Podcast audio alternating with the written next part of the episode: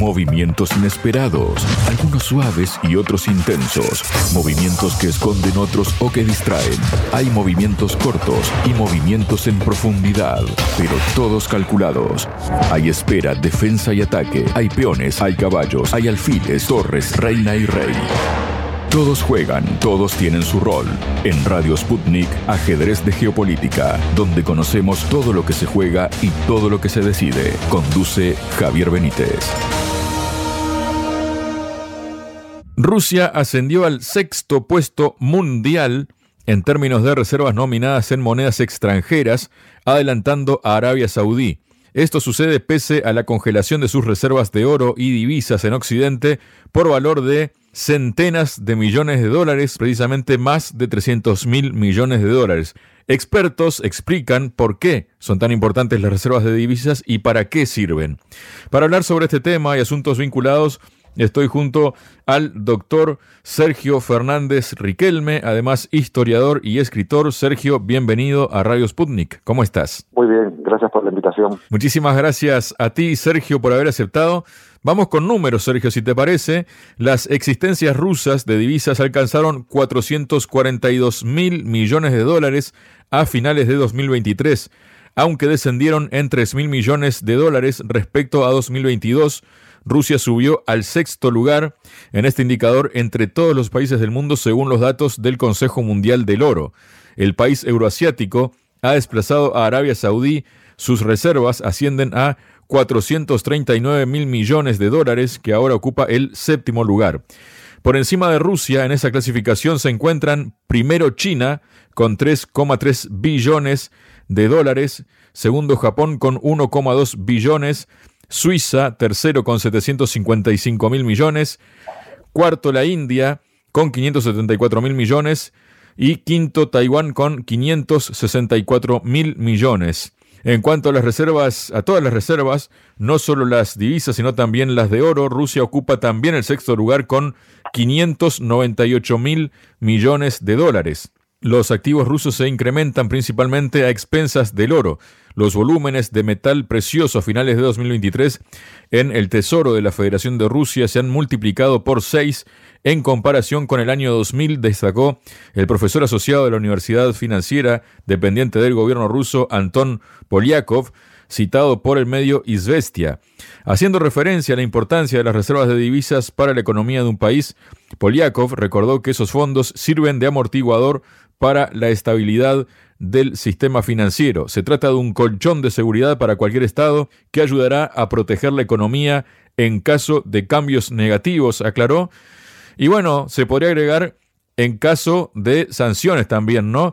El asunto, y hablando de sanciones, Sergio, como dicen en Occidente, ¿las sanciones funcionan contra Rusia? Claramente no, y los números no mienten. Se ha criticado mucho a Rusia durante este conflicto en diferentes áreas, pero a la hora de la verdad, cuando se hablaba de economía, pues muchos medios de comunicación, muchos estadistas, muchos analistas tenían que reconocer que la economía rusa era más fuerte de lo que ellos pensaban. Con estas sanciones, tanto de primera línea como de segunda, no han conseguido colapsar la economía rusa, no han llevado al país a la bancarrota, no han paralizado sus objetivos políticos militares y además parece que han tenido un efecto contraproducente, impulsando en primer lugar la sustitución de exportaciones, así fomentando la economía y la industria local y por otro lado han hecho que Rusia diversificara los países con los que negociar y además al no limitarlo a las divisas de, de, oro ni del dólar, pues conseguir nuevos mercados y además ahorrar porque obviamente al cerrarse muchos mercados de Occidente, pues Rusia ha guardado esas reservas en su banco central o en sus empresas y ha podido sortear pues la inflación, la subida de tipos de interés y otros efectos negativos que conllevaban las sanciones. Al final, pues la propaganda pues insistía mucho en que la economía rusa era pequeña, era minúscula en comparación con la de Occidente, pero estamos viendo que está sobreviviendo muy bien a las sanciones que se han impuesto no ahora, sino incluso desde el año 2014. Un dato que se agrega, Sergio, en este sentido, es que a su vez el analista de la financiera internacional BCS Forex, Anatoly Trifonov, opinó que Moscú tiene ahora la oportunidad de reponer reservas a costa del yuan sin recurrir al euro y al dólar estadounidense, además en momentos en que se está viviendo precisamente un proceso de desdolarización a nivel mundial, ¿no? Por las, eh, entre comillas, reservas en cuanto a sospechas, ¿no? Que ha despertado en todo el mundo el hecho de que en cualquier momento Estados Unidos o la Unión Europea pueden sencillamente secuestrarte el dinero y te dejan sin nada, ¿no?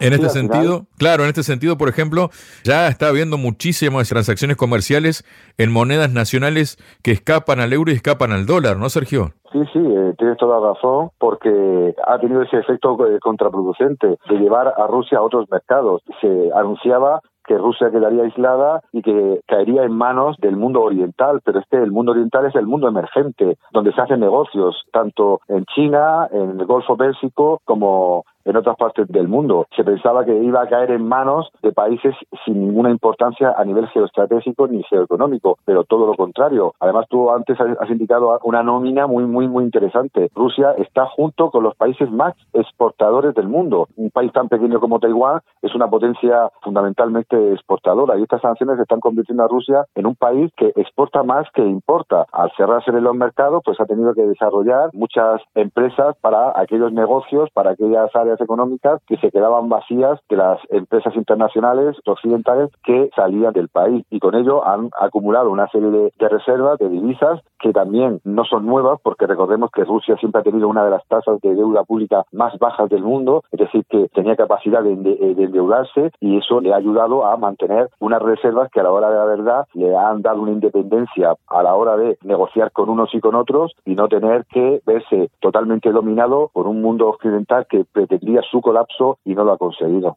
Luego tenemos más cuestiones, Sergio, porque el Consejo de la Unión Europea ha aprobado la decisión de retener los ingresos procedentes de los activos rusos para su posible uso en beneficio de Ucrania. Es decir, da la impresión de que Europa ya sabe que no tiene dónde rascar y que no puede seguir exprimiendo tanto a los bolsillos, pese a que lo sigue exprimiendo igual de los ciudadanos, que bueno, tiene que echar mano, meter mano a los activos rusos, ¿no? que los tiene congelados. Según indica el comunicado del Consejo de la Unión Europea, el Consejo adoptó este 12 de febrero una decisión y un reglamento que aclaran las obligaciones de los depositarios centrales de valores DCV que poseen activos y reservas del Banco Central de Rusia que están inmovilizados como consecuencia de las medidas restrictivas de la Unión Europea. El Consejo decidió en particular que los depositarios centrales de valores, poseedores de más de un millón de euros de activos del Banco Central de Rusia, deben contabilizar por separado los ingresos monetarios extraordinarios acumulados debido a las medidas restrictivas de la Unión Europea y también deben tener por separado los ingresos correspondientes. Esta decisión, precisa el texto, allana el camino para que el Consejo decida sobre un posible establecimiento de una contribución financiera al presupuesto de la Unión Europea recaudada con estos beneficios netos para apoyar a Ucrania, su recuperación y reconstrucción en una etapa posterior. Según el Consejo, esta contribución financiera podrá canalizarse a través del presupuesto de la Unión Europea Recordemos que alrededor de 300 mil millones de euros o casi la mitad de las reservas monetarias del Banco Central de Rusia fueron inmovilizadas en la Unión Europea, ¿no? El Kremlin ha puntualizado en más de una ocasión que esa confiscación violaría todas las normas del derecho internacional y la calificaron de bandidismo económico. ¿Qué representa esta decisión de la Unión Europea, no? Más allá de ser ilegal de retener estos ingresos procedentes de los activos rusos para usarlos en favor de Ucrania, Sergio. Pues una medida muy extraña, realmente extraña, como señalan numerosísimos juristas y economistas, porque es un caso de expropiación flagrante sin ninguna sentencia judicial que lo avale, en un sentido amplio del término. Ningún tribunal internacional por ahora se ha pronunciado para decidir si esta medida o estas medidas que están aplicando desde la Unión Europea pues tiene visos de legalidad o mejor dicho si está vinculado pues al derecho internacional. Es una medida tan extraña que parece, como tú has dicho, una forma de conseguir recursos de emergencia ante una situación estancada o francamente negativa para los intereses occidentales en el conflicto ucraniano. Además, también tiene su reverso negativo, porque le va a pasar lo mismo ¿no? Al final, a muchas empresas eh, occidentales que tienen recursos y tienen activos en Rusia y además abre una puerta, como tantas abre el mundo occidental a nivel eh, geopolítico, pues bastante interesante, porque quién ahora puede o no puede decidir pues en determinados enfrentamientos quién es el propietario último de los recursos de un país o de otro, algo bastante extraño que pues indica eh, que al final pues Occidente pues no tiene bastante claro cómo salir de este conflicto, cómo financiar a Ucrania y sobre todo cómo aplicar ese sacrosanto derecho internacional que siempre se arroga. Por un lado, defiende pues el derecho internacional en cuestiones fronterizas, pero lo viola directamente o lo hacen aliados importantísimos. Persigue judicialmente a determinadas personas en diferentes conflictos, pero sus grandes líderes nunca van a pasar por atrocidades enormes en los últimos años, o pasar por un tribunal internacional de derechos humanos. Y en el caso de lo económico, pues esta expropiación forzosa pues abre un camino pues bastante, bastante peliagudo, porque aparte va a, meter al mundo económico en otra ley de la jungla, donde pues nadie sepa realmente cómo defender sus propios intereses sin injerencias pues que no están fundamentadas pues en ningún criterio jurídico internacional válido. Y hubo reacciones respecto a esto, Sergio, desde Rusia, ¿no? Que considerará como ladrones a los países occidentales que confisquen sus activos congelados y responderá con contramedidas muy duras, según expresó este martes la portavoz del Ministerio de Asuntos Exteriores ruso, María Zaharova, en una entrevista con el programa Salaviov Live. Dado que nuestro país calificó esto de robo, serán tratados como ladrones, no como manipuladores políticos, no como tecnólogos que juegan, sino como ladrones. ¿Cómo debe tratarse a los ladrones? Un ladrón debe estar en la cárcel fue lo que dijo Zaharova, ¿no? Por su parte, el portavoz presidencial Dmitry Peskov indicó que las decisiones de expropiar activos de Rusia en el extranjero podrían afectar seriamente la economía mundial. Hemos dicho en repetidas ocasiones que la toma de decisiones sobre la expropiación de bienes ajenos tendrá, de un modo u otro, gravísimas repercusiones en la economía mundial, el derecho, las perspectivas de desarrollo económico y el clima de inversión en general, dijo Peskov, y agregó que esto podría suponer un duro golpe para todos los cimientos de la economía mundial. Sus declaraciones se producen después de que la subdirectora gerente del Fondo Monetario Internacional, Gita Gopinath, expresara en una entrevista con Foreign Policy, citada por Reuters, que cualquier decisión que se tome sobre la incautación de activos rusos congelados debe estar respaldada por suficiente apoyo jurídico para evitar riesgos futuros. Desde el Kremlin han advertido reiteradamente que tomarían la incautación de activos rusos en favor de Ucrania como un robo realmente directo. Por su parte, el presidente ruso Vladimir Putin expresó que robar los bienes de los demás nunca benefició a nadie.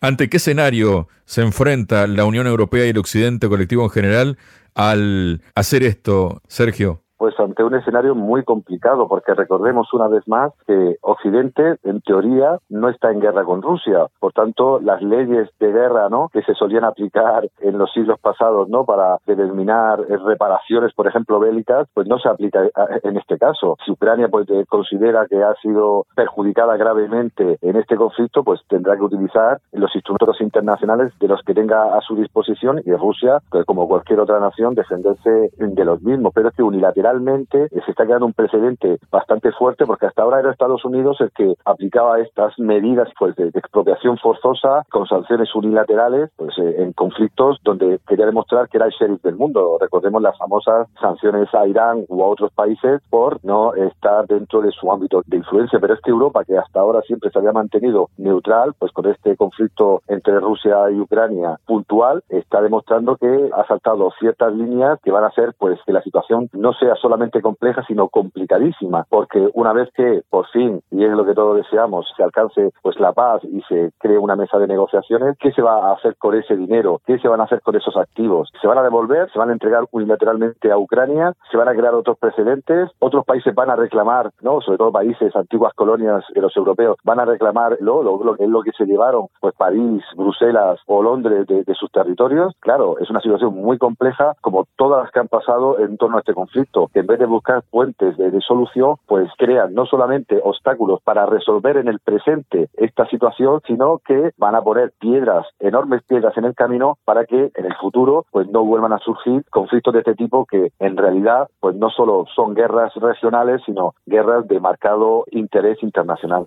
Luego tenemos, Sergio, o podemos repasar, mejor dicho, unas reacciones que hubo días pasados respecto a esta idea, ¿no? De la confiscación de los activos rusos y que han tenido lugar precisamente en Europa, ¿no? Estas reacciones, según el director de estudios de la Escuela de Altos Estudios en Ciencias Sociales de París, dijo que si la Unión Europea pone en práctica lo que podría llamarse un robo legal, la reputación financiera de la Unión Europea quedaría arruinada entre los países no occidentales. No creo que los inversores de los países del Golfo, la India o China, se sientan muy cómodos con esta situación, subrayó. ¿Qué significaría esto, Sergio? Pues significaría que esas piedras que he señalado antes en el futuro serían murallas prácticamente que impidieran que Europa, Occidente en general y los países emergentes, aquellos países de otras esferas del planeta que buscan pues un camino diferente, tengan puntos en común. Y lo estamos viendo en África, en América, en Asia, donde la influencia neocolonial europea se está viniendo abajo porque no se fían, no se fían en primer lugar por las injerencias directas en el campo de lo político, por el adoctrinamiento ideológico, ¿no? En nuestros supuestos valores que parecen mejores que los de ellos y ahora en el plano económico, sobre todo porque son países que han vivido grandísimos conflictos fundamentalmente generados por las antiguas potencias coloniales y donde sus recursos han sido sistemáticamente expoliados. ¿Quién va a pagar por ellos? ¿Quién va a responder por ellos? Y sobre todo cuando a la hora de la verdad con estas medidas están los países europeos intentando decir en la mesa golpeando duramente que ellos son los que ponen gobiernos y quitan gobiernos, los que determinan dónde van los recursos y dónde no van los recursos y sobre todo quién es el responsable de un conflicto y quién no lo es. Y eso es gravísimo porque están tomando partido, en este caso, pues obvio, en la guerra de Ucrania, un país que no es miembro de ninguno de sus clubes, pero aspira a serlo, pero claro, en cualquier otro lugar del mundo pueden decidir quién debe ganar y quién no debe ganar. Es decir, en cualquier contienda civil o regional para dejar claro en lo político, en lo ideológico y hasta en lo económico quién tiene que pagar, quién tiene que ganar y quién tiene que ser el responsable en el caso de que uno gane, en este caso militarmente o políticamente, y el otro pierda. Y por tanto, muchos de estos países que ya han sufrido durante siglos no esta capacidad occidental y europea de decidir el bien y el mal en todas las partes del mundo, pues se van, como están haciendo los BRICS, se están preparando para mayor independencia, mayor soberanía y para que la influencia, la injerencia directa del mundo occidental se acabe, evitando pues esas amenazas a quitar gobiernos, a adoctrinar ideológicamente y en este caso a expropiar los recursos que consideran suyos. También hubo una observación que hizo respecto a todo esto Sergio, quien es analista de la empresa rusa Salatoy Monetny Dom, la Casa de la Moneda de Oro, Dmitry Gobulovsky, él llamó la atención sobre el hecho de que Suiza haya cortado de raíz la idea de incautar activos de Rusia, aunque Suiza tiene congelados bienes rusos sancionados por valor de 8 mil millones de dólares, el gobierno del país estipuló que la confiscación de los fondos bloqueados sería contraria a la Constitución y al orden jurídico vigente. La principal motivación por la que Suiza abandonó inmediatamente este tipo de acciones a nivel del Parlamento suizo, donde los legisladores lo prohibieron, fue precisamente el deseo de salvar la reputación, explicó Gobulovsky. También se había comentado por allí en algún momento que estaban temerosos en Suiza de que precisamente China o India retirara los activos que tiene allí, con lo cual gran parte del negocio de Suiza y de lo que vive se acabaría, ¿no? Sí, yo creo que Suiza ha demostrado su tradicional buen saber a la hora de gestionar pues los recursos de otras naciones, de otros países que deciden pues hacer eh, negocios con ellos. Y es un país al que se suman muchos otros. Por eso Rusia ha tenido la capacidad de poder sobrevivir en este escenario de durísimas sanciones durante el conflicto de Ucrania. Quizás en este escenario que estamos viendo de finalización próxima del conflicto, otros países tomen la misma decisión porque están viendo que tomar partido directamente sin conocer los contextos y sin atisbar las consecuencias y las soluciones del mismo, pues pueden llevar a grandes paradojas en el mundo del derecho internacional. ¿Por qué no se ha sancionado a Israel o a otros países que tienen graves conflictos y han graves sospechas de vulneración de los derechos humanos y tampoco se le ha expropiado el dinero o los bienes o los activos que tienen en otros países? Lo hemos visto en diferentes escenarios diplomáticos y ahora lo estamos viendo en el mundo de lo económico. Suiza, pues siempre ligada a su tradición ¿no? de intermediario económico mundial, pues ha visto los problemas jurídicos que pueden llevar estas decisiones, porque ¿cómo se expropia? Una cosa por cuestiones técnicas puede ser congelar ciertos activos que tampoco creo que sean jurídicamente demasiado adecuados, pero ¿cómo se decide, cómo se, se mantiene, cómo se gestiona una expropiación masiva? Porque estamos hablando de una expropiación masiva en cuestión de, de un país, no de personas concretas, sino de un país. ¿Qué pasa cuando acabe la guerra? ¿Qué pasa cuando Rusia vuelva al escenario internacional en condiciones de normalidad? ¿Se va a devolver ese dinero? ¿Se van a devolver esos, esos activos? ¿Ucrania va a disponer de ellos a fondo perdido? Son cuestiones muy importantes que van a surgir en un futuro muy próximo y que yo creo que Suiza ha analizado muy bien como otros países, esperando ver el resultado final de la terminación del conflicto entre Ucrania y Rusia. Muchas gracias, Sergio. Un placer, como siempre. Sputnik. Contamos lo que otros callan.